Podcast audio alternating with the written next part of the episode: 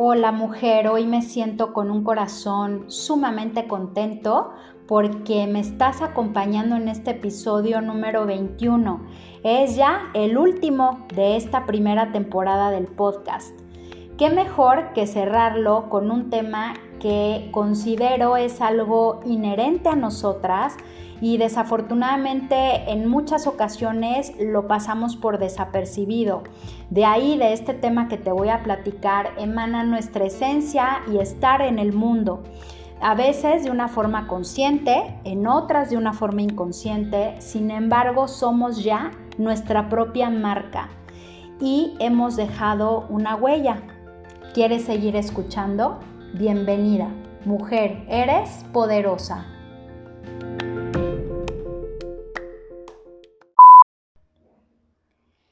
Cuando hablo de que somos nuestra propia marca, quiero abarcar ambas esferas de la vida o de nuestra vida, la esfera personal y la profesional. Ambas están intrínsecamente relacionadas porque al final del día con nuestra familia, amigos, clientes, proveedores, equipo de trabajo, conocidos, quien nos atiende en un restaurante, la persona frente a la fila, etcétera, tenemos exactamente la misma esencia. Es imposible que nuestra esencia cambie de un entorno a otro. Por lo tanto, considero valioso hacer énfasis en la importancia que tiene que seamos conscientes de nuestra marca personal.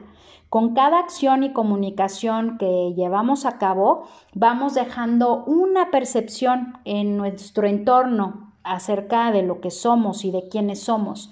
Si ya has escuchado más de un episodio del podcast, seguramente has hecho ya algún análisis personal y haces muy bien, por cierto, porque analizar qué somos, cómo lo hacemos y hacia dónde queremos ir como personas y como profesionales, no únicamente como mamás o como mujeres, estos son los primeros pasos para adentrarnos en la conciencia de nuestra marca personal sacarle el máximo provecho y diferenciarnos del resto del mundo.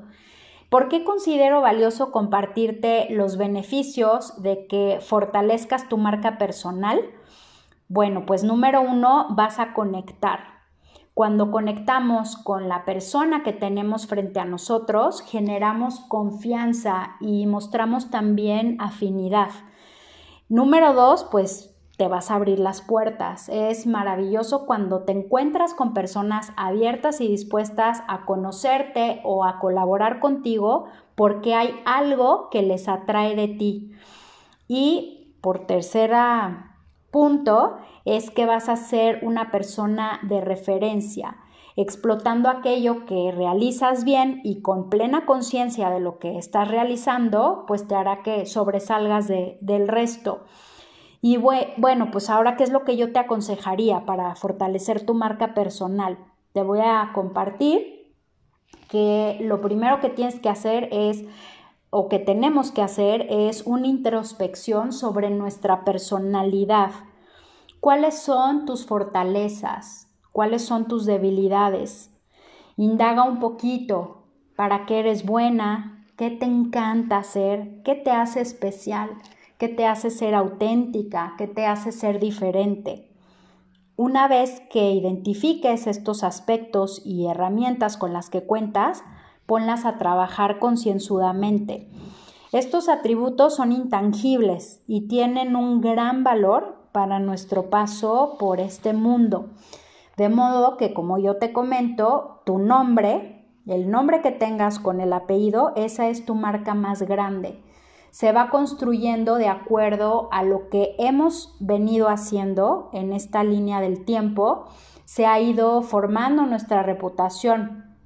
Por ejemplo, cómo tratamos a nuestros compañeros cuando estábamos en la escuela, en primaria, secundaria, prepa, carrera, cómo somos con nuestro equipo de trabajo, con nuestra familia, con nuestros clientes, amigos, proveedores las causas a las que nos unamos o las causas de las que estemos en contra, esto habla de nosotros, también acerca de los tratos que hagamos, inclusive los programas de televisión que veamos, los libros que leamos, las amistades que tengamos, cursos en los que nos formemos, etcétera. Todo esto va hablando de nosotros y se nos va formando una reputación. Sobre todo ahora en esta era de la tecnología, también lo que compartimos en las redes sociales, esa es la cara que, que, damos. Eh, los, los likes que demos, a quienes seguimos, qué opiniones damos, qué comentarios, etcétera. En lo laboral, el servicio y atención que le demos al cliente, el cumplimiento a nuestros proveedores, etcétera. Quiero que pienses en una persona exitosa que sea cercana a ti y seguramente esa persona que pensaste que ya tiene éxito construyó en congruencia su marca personal y esto no tiene que ver ni con el físico, ni con la popularidad, ni con sus activos económicos, ni con las cosas materiales que posea. Simplemente es que esa marca personal la tenemos todos los seres humanos. La diferencia entre tener o no conciencia de ello es que genere precisamente un valor en donde estemos. Es hermosísimo que en el lugar en donde cada una de nosotras decidamos estar, ya sea familia, amigos, trabajo, cliente, alguna reunión social, etcétera, tan solo con nuestra presencia estemos sumando. Qué bonito, ¿verdad? ¿A poco no vale la pena invertir en nosotras en ese sentido? ¿Te das cuenta de cuántas personas han pasado por tu vida? La impresión que les has causado con unos minutos o unos segundos de encuentro, también eso cuenta. No te estoy diciendo que ahora te vayas a poner paranoica y te sugestiones cada que te encuentras a una conocida en el súper y vas con los minutos contados a hacer tus compras. Lo que sí pretendo es que hagamos esta conciencia y es que en ese trato y con esa dignidad que tú le, le puedas mostrar a la persona enfrente, eso es lo que te va dando a ti esa marca personal. No te estoy tampoco diciendo que seas una persona diferente a lo que ya eres. Obviamente debemos de sentirnos cómoda y, cómodas y, y a gusto, contentas con lo que somos. Tenemos que ser nosotras mismas.